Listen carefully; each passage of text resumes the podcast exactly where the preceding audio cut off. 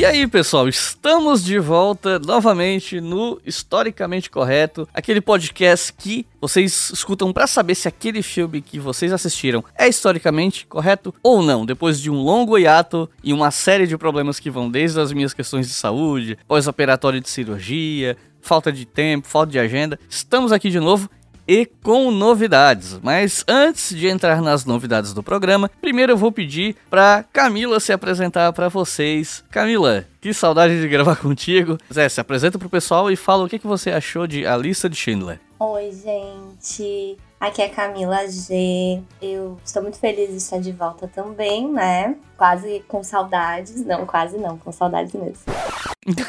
quase com saudades. é porque tem que pesquisar, né? Trabalho. Eu gosto muito desse filme, apesar assim dele ser muito cansativo, né? De ser muito longo. Eu acho ele ótimo e essencial, assim, acho que todo mundo tem que ver. E eu falei que tinha novidades no programa? Temos novidades sim. A partir de agora, o Historicamente Correto terá convidados rotativos, digamos assim. Um time fixo, mas maior, e aí, dependendo do episódio, a gente grava com quem tiver disponível, quem tiver afim de gravar com filme e tal.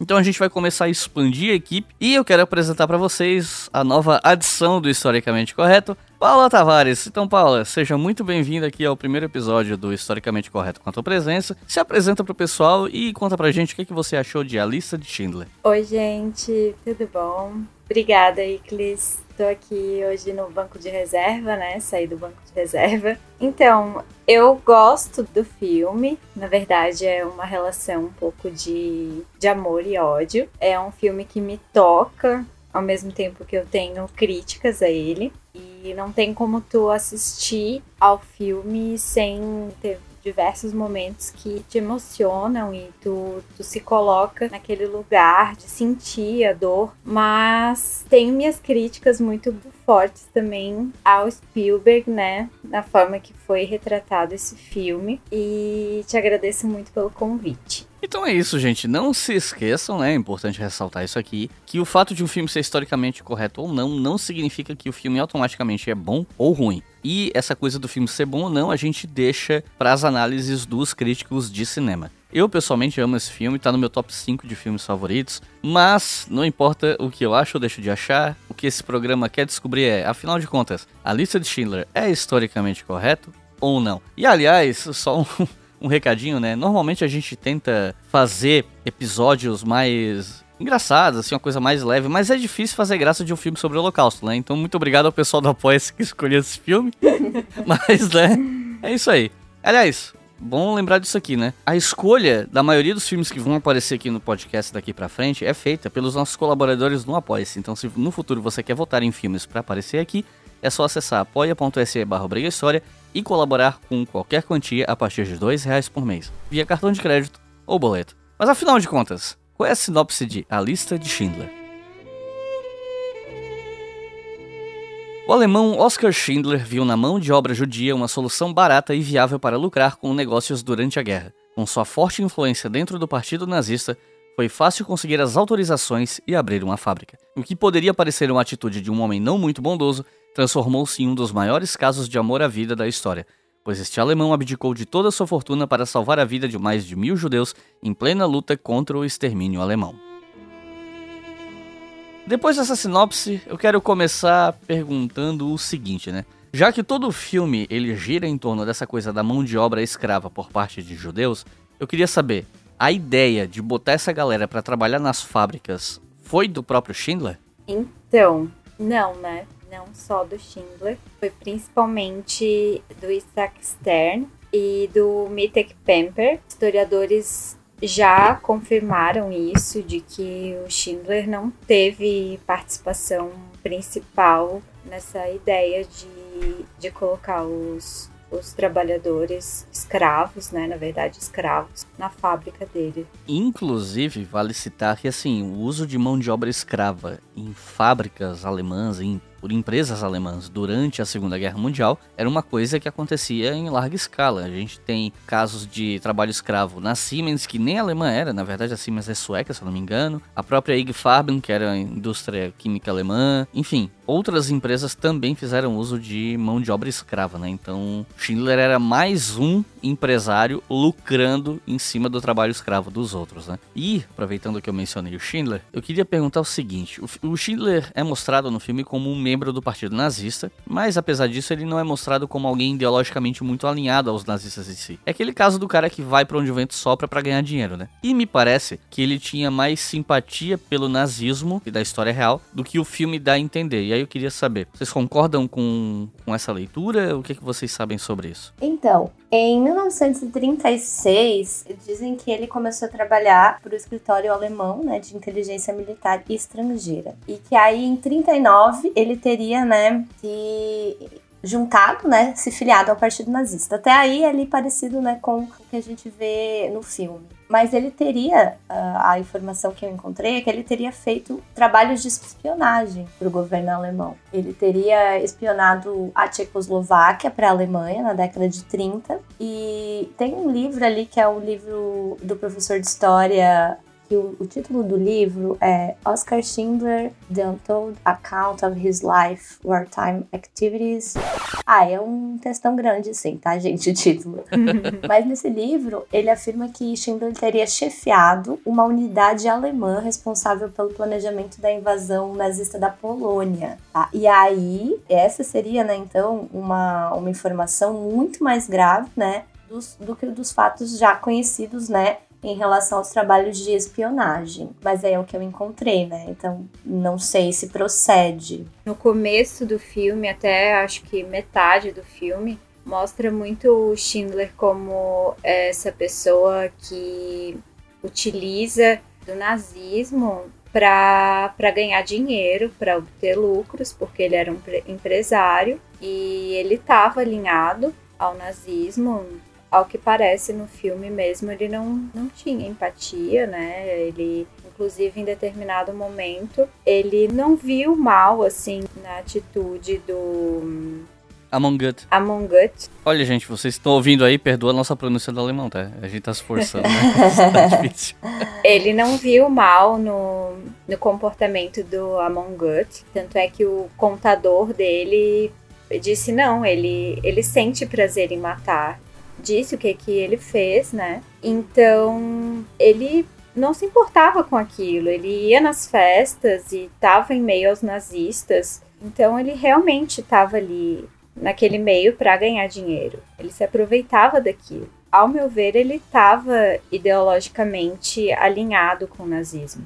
É, assim, eu me pergunto também uh, até que ponto o, o Schindler não, é um, é, não era, né, no caso, provavelmente era um daqueles uma daquelas pessoas que estava alinhado ao nazismo, né, dentro do seu contexto ali, né? E aí até determinado ponto, em determinado momento ele possa ter se decepcionado bem entre aspas, né, gente? Mas se surpreendido, né, com a proporção dos crimes, né, com o caminho que foi uh, desviado ali, porque foi num nível muito absurdo, né? Uma coisa é o discurso, né? O discurso do partido nazista, e outra coisa é você realmente olhar e falar: é isso mesmo que eles estão fazendo, sabe? Eles estão de fato fazendo, né, uma, uma, o que eles chamavam de limpeza étnica, né? E aí a, essa perseguição, eu acho que talvez a gente possa, claro, sem querer romantizar a figura dele, né?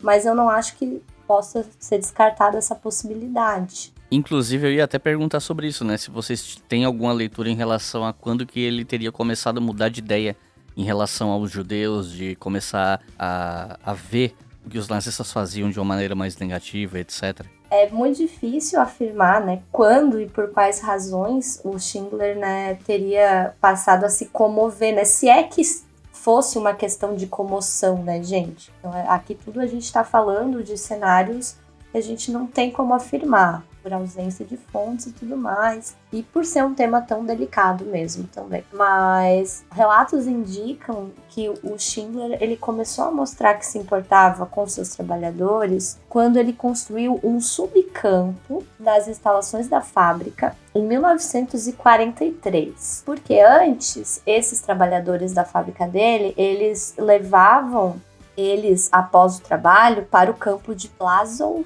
eu não sei se fala assim, né?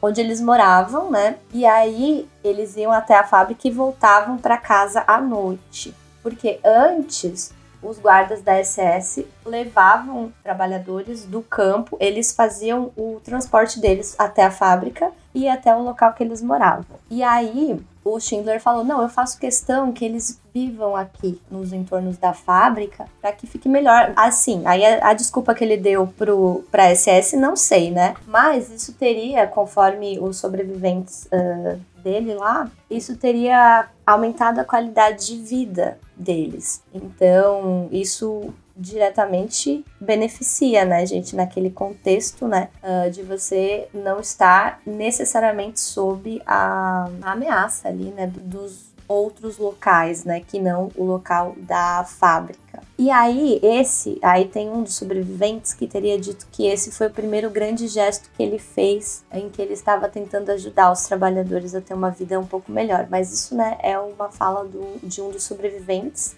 Aí, no caso, a comida era melhor, homens e mulheres não foram separados, e aqui já é a fala do mesmo biógrafo ali, que é um historiador, o Crowley. A comida era melhor, homens e mulheres não eram separados, então, assim, eles trabalhavam num, num lugar e eles não precisavam ir para outro lugar onde aí eles seriam né, tratados com essa diferença, como era os campos de concentração em geral. E ele não deixava os guardas da, da SS entrar no acampamento ali, né, no local onde eles ficavam na fábrica, eles podiam ficar em torres de vigia, mas eles não podiam entrar. Esse historiador, que é o que fez o livro que eu já mencionei, ele não questiona assim a coragem civil do Schindler, né? Aqui tem coragem. Mas ele aponta que essa atitude teria sido o resultado de um processo de transformação pessoal. E antes de se tornar um benfeitor, né, um cara que é minimamente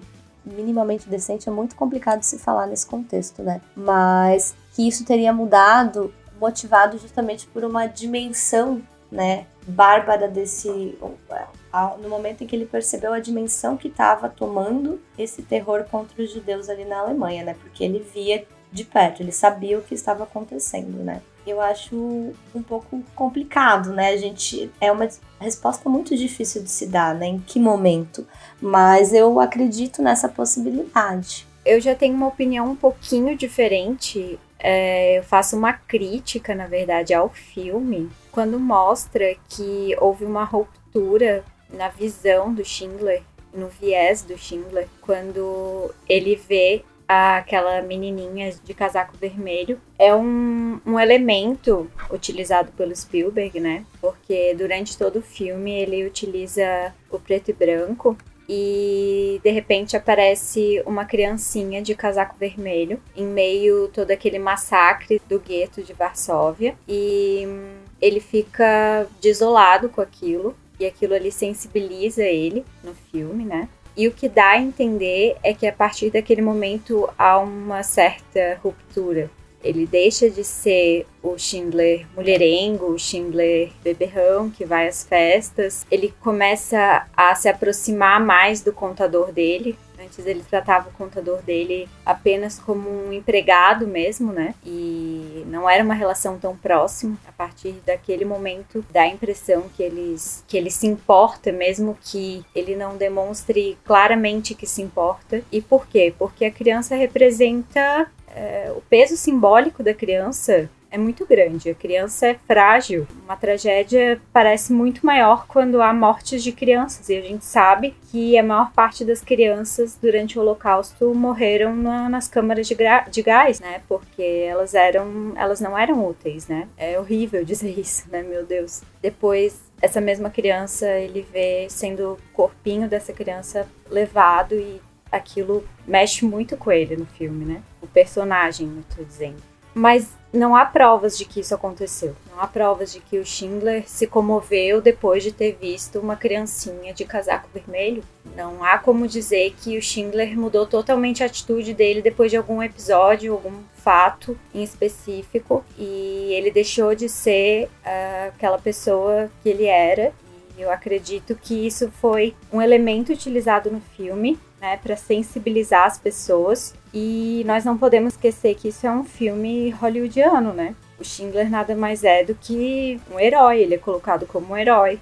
O que eu tenho é, como uma crítica a isso é que os judeus não são protagonistas dessa história, né? O Schindler aparece ali como a pessoa que até um certo momento ele era totalmente imoral e uma certa ruptura ele passa a ser o herói, né? E os judeus, em todos os momentos, eles são os coadjuvantes daquela história. Enfim, minha crítica. Lidem!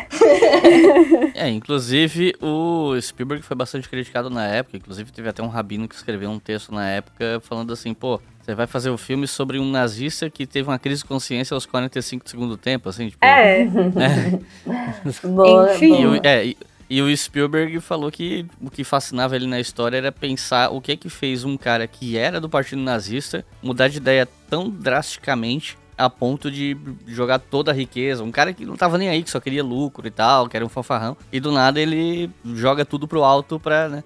Ele achava essa história fascinante e tal, e enfim. É, mas acho que ele carregou na tinta, sabe? É, não, com certeza, né, gente? A gente tá falando de um filme que, né, absolutamente tava buscando escrever uma história, isso, uma história hollywoodiana, né? Então faz parte do desse, desse contexto você ter uma construção dentro da construção do personagem, você vai em algum momento fazer virar essa chave, né? Na trajetória que se pensa, né, que se imagina para o Schindler, isso em algum momento vai acontecer, né, essa virada de chave. E aí eu acho que o, o, o Spielberg fez essa escolha da criança, né, e, e justamente, né, que você falou, a Paula mencionou sobre ser uma criança, né, não é só o fato de ser uma criança, é uma criança que estava lá sozinha, que ela não, ela estava perdida lá andando, sabe, uma criança muito pequena. Mas eu acho assim que a gente tem pensar, por exemplo, que bom, os tem muito essa coisa de que ah, ele tenha talvez mantido os trabalhadores lá, ele usava a desculpa de que era para que eles trabalharem mais, né? E aí isso aparece bastante no filme, né? A desculpa é sempre não, eles trabalham melhor aqui, né? Eles, mas que na prática a fábrica não produzia nada, né? No filme é, é assim. Então é forçado mesmo, né? Esse tipo de coisa, porque na prática a gente não tem muito esse não tem muito esses dados, né, de saber se de fato era isso ou não. Mas assim, pensar que uh, algumas dessas informações, elas são informações que eu acho que tem que ter alguma credibilidade pelas pessoas que, né, que estavam lá. Porque as pessoas poderiam ter falado assim, não, esse, né, insira aqui o palavrão que você quiser para falar de um chefe que você não gosta, ele salvou a gente, mas depois de ter feito um monte de, de coisa absurda com a gente, né? De ter explorado a gente.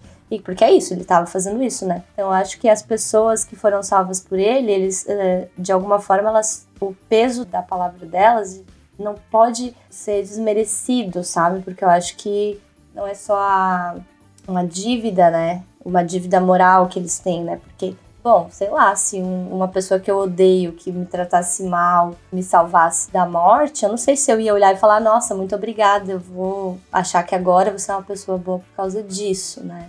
Desse fato isolado, né?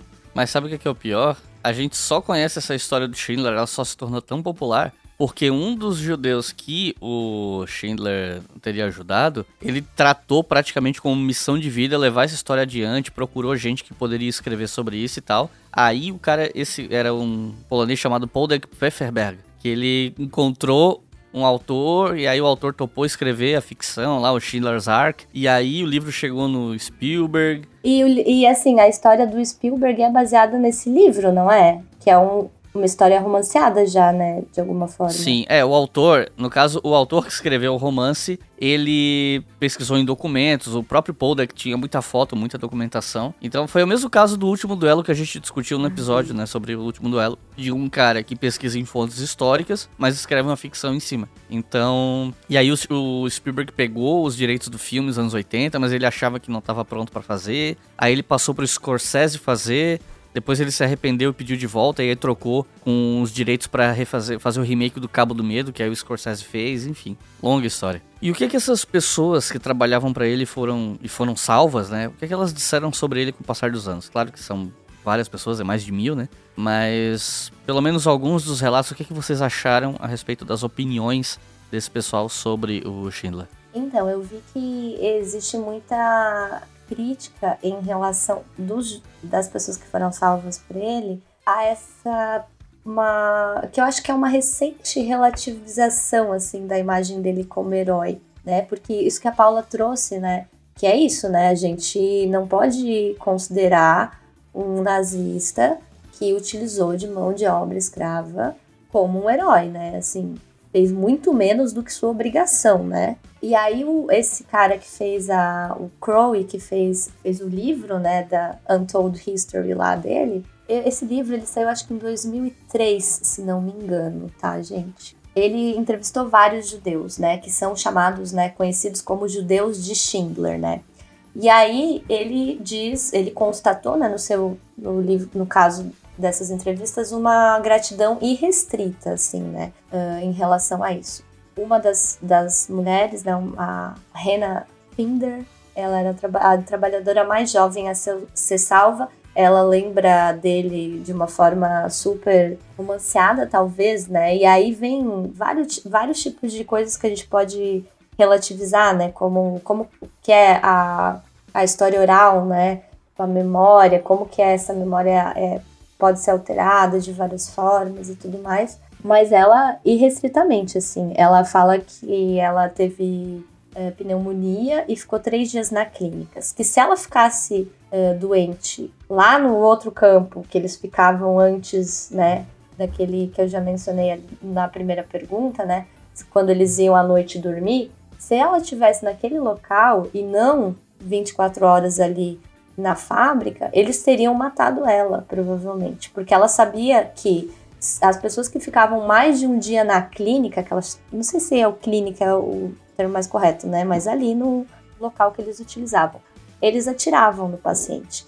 Então, ela tem isso muito marcado na memória dela, né? De que, como ela estava na fábrica do Schindler, isso não aconteceu e que se ela estivesse em outro local, isso aconteceria. Então, assim, é complicado, né? A gente pensar sobre até que ponto a gente pode considerar que isso é, né, dentro daquele contexto, isso se tornou motivo também para eles terem uma visão de que a vida deles era melhor ali do que fora dali. E uma coisa que não aparece muito no filme, mas está ali, né? É a relação dele com a esposa e o fato de que ele era infiel, né? E aí eu queria saber se vocês leram alguma coisa sobre como era a relação dele com a esposa antes e mesmo depois da guerra, né? Essa parte o filme mostra mais no começo, até a metade, que ele realmente era infiel, ele gostava muito de ir a festas e né, era bastante mulherengo. Inclusive a esposa dele muito depois da morte, pouco antes dela falecer, né? Ela deu algumas entrevistas falando mal dele, mas eu não li muito a respeito.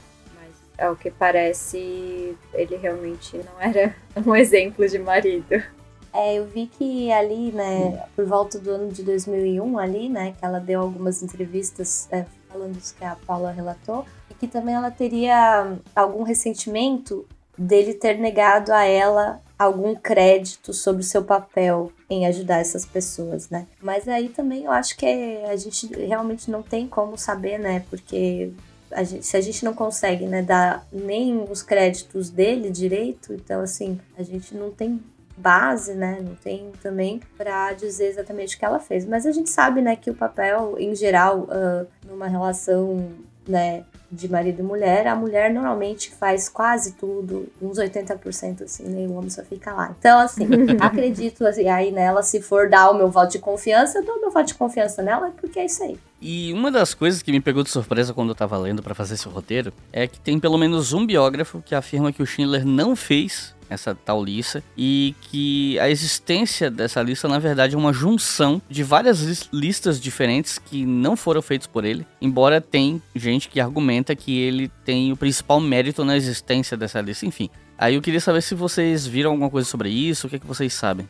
Então, o Schindler, ele estaria de fato na prisão foi a informação que eu encontrei, assim, quando a lista foi feita. Ele tinha sido preso por suspeita de suborno, né, por oficiais, né, que estavam investigando acusações de corrupção contra o Eamon Goff lá, né. Então ele teria sido preso, né, naquele em teoria, no período ali em que teriam sido feitas as listas, por causa das tretas lá com, com o Voldemort lá. A cena, então, é aquela cena lá que ele tá né, diretamente envolvido, falando o nome das pessoas, né? Toda aquela cena assim, clássica, né? Um negócio emocionante, que você fica, vai, vai, fala o nome de mais alguém, não sei o quê. É, não, essa cena não existiu daquela forma, de forma alguma, assim. Aparentemente ela é realmente ela foi uma adaptação mesmo, feita pro, pro cinema. Ah, e daí vou aqui devolver o nome do cara que eu tô falando até agora, né? Da, dessa, desse livro, né? É o David Crowe, tá? O livro que eu tô mencionando. Então, o Crowe que eu falei anteriormente é o David. Ele é professor de História da Carolina do Norte, tá? E ele é afiliado ao Museu Memorial do Holocausto. Mas então, e aí é, haveria também mais, bem mais do que uma lista, tá? Então não, não seria aquela uma lista, né? The list. Ou eu não sei falar em alemão, então assim. Uh, mas deve ser parecido, né? The list. Ai, gente, que horror. Essas pronúncias desse episódio é complicado, porque quando não é alemão é polonês, né? Aí não ajuda. Não, assim, é um horror. Espero que me perdoem. Mas é, o meu sobrenome é alemão, tá, gente? Então, assim, é, me perdoem, eu falo ele errado a vida inteira também. Então, teria tido, eu encontrei uma informação de que teria um oficial de campo chamado Marcel Goldberg, que ele teria uma teria sido uma das pessoas que fez lista e esse, no caso esse cara que foi encontrado, né, que ele teria feito uma parte das listas que então você vai juntando, né, as listas que tinham e aí se formou aquela, aquele 1.200 pessoas, né, aproximadamente. E aí não tá claro exatamente como que ele escolheu quem estaria nessas listas, né? Então, Provavelmente não foi uma lista feita por pessoas que diretamente o Schindler tivesse simpatia ou não. Mas no caso, pode ser. Uh, aparece que no caso da lista que o Goldberg fez, que tinha 700 homens e 300. Bom, enfim, não sei se é a mesma lista, tá, gente? Mas provavelmente seriam pessoas que ele conhecia ou amigos de amigos, tá? Uh, e também ele teria procurado conselho de outras pessoas, né? De outras pessoas que estavam nos campos de concentração que teriam ajudado ele a escolher pessoas para estar nessa lista. E aí o David Crowe, né, ele acredita que apenas cerca de um terço das pessoas nas listas teriam trabalhado para Schindler antes, então que seriam pessoas que conheciam ele há mais tempo do que eu encontrei, haviam nove listas, das quais quatro teriam sido, sido feitas por esse Marcel Goldberg, tá? O Marcel, Marcel ou Marcel, né? O Marcel, ele era um oficial do campo, né? Do campo de Plazov, que era o, o campo ali da região, né? Que ficava perto. E é isso que eu encontrei. Tem uma cena do filme em que a fábrica dele vai mudar de lugar e os trabalhadores são separados entre homens e mulheres. Só que o trem das mulheres vai para Auschwitz que faz com que o Schindler precise agir pessoalmente para conseguir essas trabalhadoras de volta. E aí eu queria saber, foi assim mesmo? Tem algum registro disso? Antes que esses mil judeus de Schindler, né, como eles ficaram conhecidos, pudessem ir para Brunlitz, é, eles tiveram que ser inspecionados, né? Aí os homens foram enviados para o campo de Grossrosen e as mulheres foram enviadas para Auschwitz. Enquanto os homens seguiram rapidamente, algumas das mulheres ficaram perdidas no, no sistema lá. Só que o, ah, no filme, né, aparece né, ele indo lá uh, buscar, assim, pessoalmente, né? O cara lá, como é o nome dele, gente? Não lembro. Contador, não é? Ah, o Stern? É. Mas no caso aqui, é, sim, tiveram pessoas que se perderam nos sistemas e teria sido algumas das mulheres, mas ele teria enviado uma secretária pra ir buscar, assim. Não foi ele lá, todo bonitão lá, não. Teria mandado outra pessoa. Para terminar, uma coisa que aparece escrito na tela no fim do filme, né, e se fala bastante disso por aí, é de que o Schindler, depois da guerra, ele teria fracassado em todos os negócios que ele tentou, teria morrido pobre e tal. O que, que a gente sabe disso? É, com o dinheiro que ele ganhou na guerra, o Schindler, ele adquiriu alguns itens, tá? Ele teria das, das fontes que eu encontrei foi uh, adquirido caminhões carregados de lã, material caque, sapatos e couro, que ele repassou para os trabalhadores, né? Que ele deu para eles. Então, assim, mantimentos, né? Tipo, mínimo, né? Porque eles não tinham mais nada, né? Pelo menos esse. É, e ele teria dito que esse é o dinheiro, tá? Para eles. Mas quem fala isso é a sobrevivente, a Rena Finder, que é aquela que era mais jovem, né, que foi resgatada por ele lá da fábrica. Então eu não sei, né, até que ponto a gente pode muito confiar assim nessa informação, porque e aqui não, né, é, não quero diminuir de nenhuma forma, né, a memória dela, né, mas não sei exatamente ela era muito pequena, né, se ela era muito jovem, talvez não tenha Exatamente. Né? Talvez essa frase, este é o seu dinheiro, não tenha né, sido dessa forma, mas ele teria dado coisas para as pessoas, né, para elas seguirem uh, o seu caminho. E depois da guerra, uh, aparentemente, as pessoas tiveram que ajudar ele a se sustentar, porque ele teria, né, feito vários negócios que teriam fracassado. E aí no filme tem um pouco disso, né? E aí é uma parte que eu acho meio forçada, né, de tipo ele é, eu acho que faz parte da criação, né, desse, dessa pessoa que eles querem criar, né, desse herói, dizer que ah, ele é um cara, ele era um cara despreocupado com a vida, é, descompromissado, então nem percebia o que estava acontecendo, sabe? Então talvez ele era ruim nos negócios, né? Então para passar talvez aquela aquele estereótipo de pessoa sonhadora que não tem o pé no chão, sabe? E daí talvez isso case com esse discurso, com essa o discurso não, com essa representação, né, de que ele poderia ter, por exemplo, ah, ele era afiliado ao partido nazista, mas ele não era tão nazista assim, né? Então acho que cabe ali dentro dessa mística que se criou né, em redor dele, né, na vida dele. Uh, em 1949, o Schindler e a esposa dele teriam ido para a Argentina, mas o Schindler retornou à Alemanha em 1958 para comandar uma fábrica que também não rolou. Então é isso que eu que eu encontrei.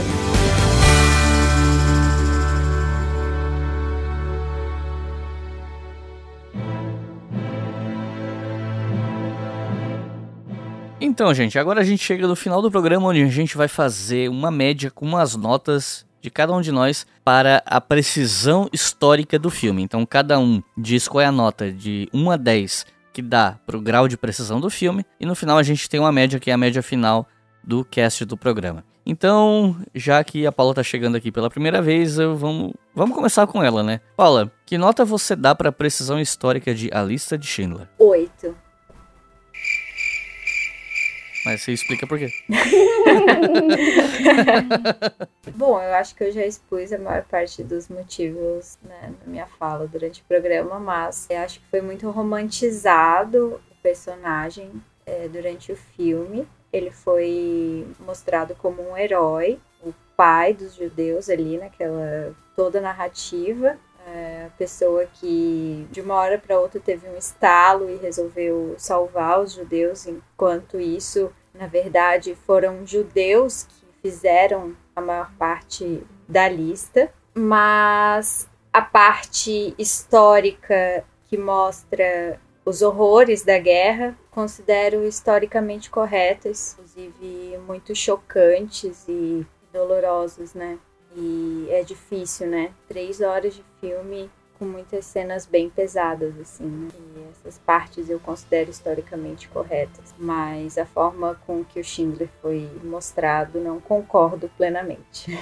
Camila, qual a tua nota para a precisão histórica de Alice de Schindler? Bom, minha nota é 6. Eu acho que ele é um filme, ele é essencial, ele é muito, como obra cinematográfica também, ele é muito importante, porque ele trata de um tema tão difícil. E assim, dos filmes que falam sobre nazismo, né? É, eu acho que ele é um dos mais bem feitos, é, porque tem muita coisa, né?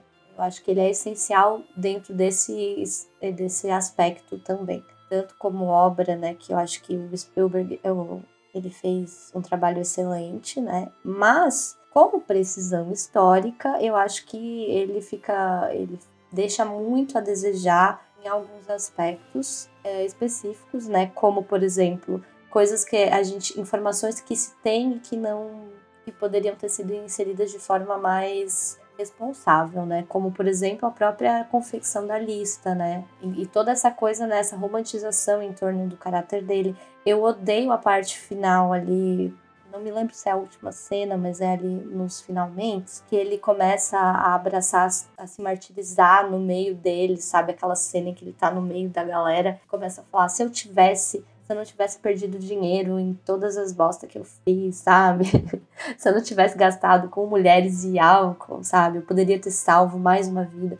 E eu acho isso bastante forçado, mas é dentro daquela narrativa, né? Então acho que precisão histórica é complicado porque tem muita coisa que não tem resposta, que a gente não tem como saber. E aí eu acho que nesses aspectos foi muito romantizado. Então acho que a maioria das coisas que a gente encontrou, pelo menos que eu encontrei, são no mínimo polêmicas, sabe? Não existe, não tem muito um. Tem como bater o um martelo para a maioria das coisas. Então, mas eu ainda vou dar seis, porque eu acho que, como obra cinematográfica, é, é um baita filme, então acho que vale os seis, para ele não ficar abaixo da média. Camila, descobri que eu fui generosa. nossa, eu tava com medo de dar sete. Fiquei, nossa, acho que eu vou ser muito má em dar sete. Mas você ouviu os outros, as notas que a gente deu? É, realmente. realmente. Eu acho que eu sou muito boazinha. E qual foi o filme que o Juan deu três, eu acho, ou zero? Não, ele deu nota um para King Richard. Isso. Mas olha, sobre o final, eu achei ridículo aquele final. Me, me desculpem, quem não assistiu ao filme, mas eu, eu é, tinha que ter um final feliz, né? Porque, porque final triste não, não vende em Hollywood, né? Tem que ter o herói no final e tal. Bom, mas aí eu vou defender porque o filme ele é tão triste que eu precisava daquele. No final, eu tô sempre chorando no final, gente. Eu tô aqui falando mal dos filmes, mas quando eu tô vendo, eu tô ali chorando, igual uma pateta. É ótimo.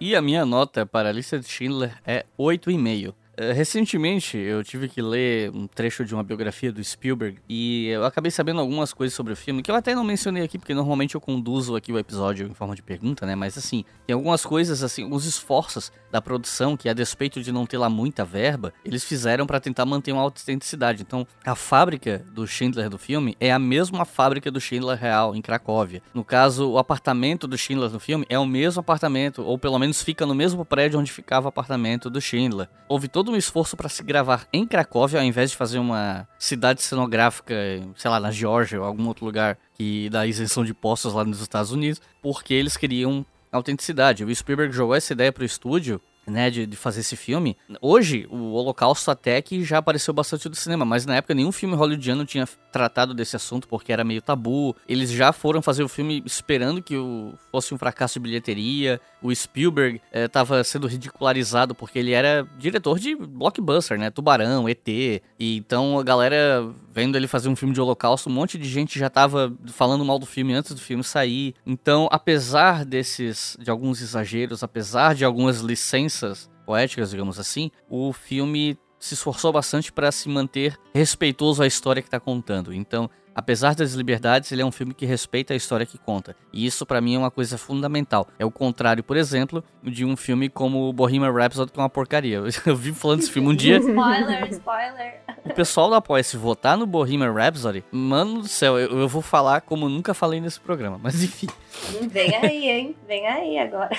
então a minha nota para esse filme é 8,5 e a média do historicamente correto para a precisão histórica de A Lista de Schindler é 7 e-mail. Então é isso, gente. Muito obrigado por terem ouvido até o final. Desculpem pela demora em lançar episódio novo, aconteceu muita coisa. Espero que o próximo não demore tanto. O próximo filme a gente vai colocar em votação no Apoia-se, então quem quiser apoiar a gente lá vai poder votar no filme. Inclusive, se não me falha a memória, na, na lista dos filmes que a gente vai botar para votação, a próxima lista é de três filmes que a gente acha ruim pro pessoal escolher um deles pra gente descascar, pra gente descer a lei. Gente, não sejam muito rígidos comigo, tá? Minha primeira participação aqui, eu estava nervosíssima. Falem bem de mim pro Iclis me chamar de novo, prometo que vou melhorar. Então é isso, gente. Então, muito obrigado por terem ouvido até o final. Não se esqueçam de apoiar a gente e compartilhar o historicamente correto com quem vocês acham que gosta de filme. Ou até se você faz história e chega aquele teu amigo, ô, oh, tu que faz história aí, esse filme aí, ele, ele é historicamente correto.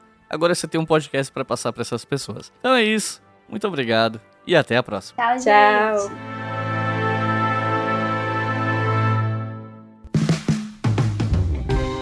Este podcast foi financiado por nossos colaboradores no Apoia-se. Acesse apoia.se barra e contribua para manter este projeto educacional gratuito no ar.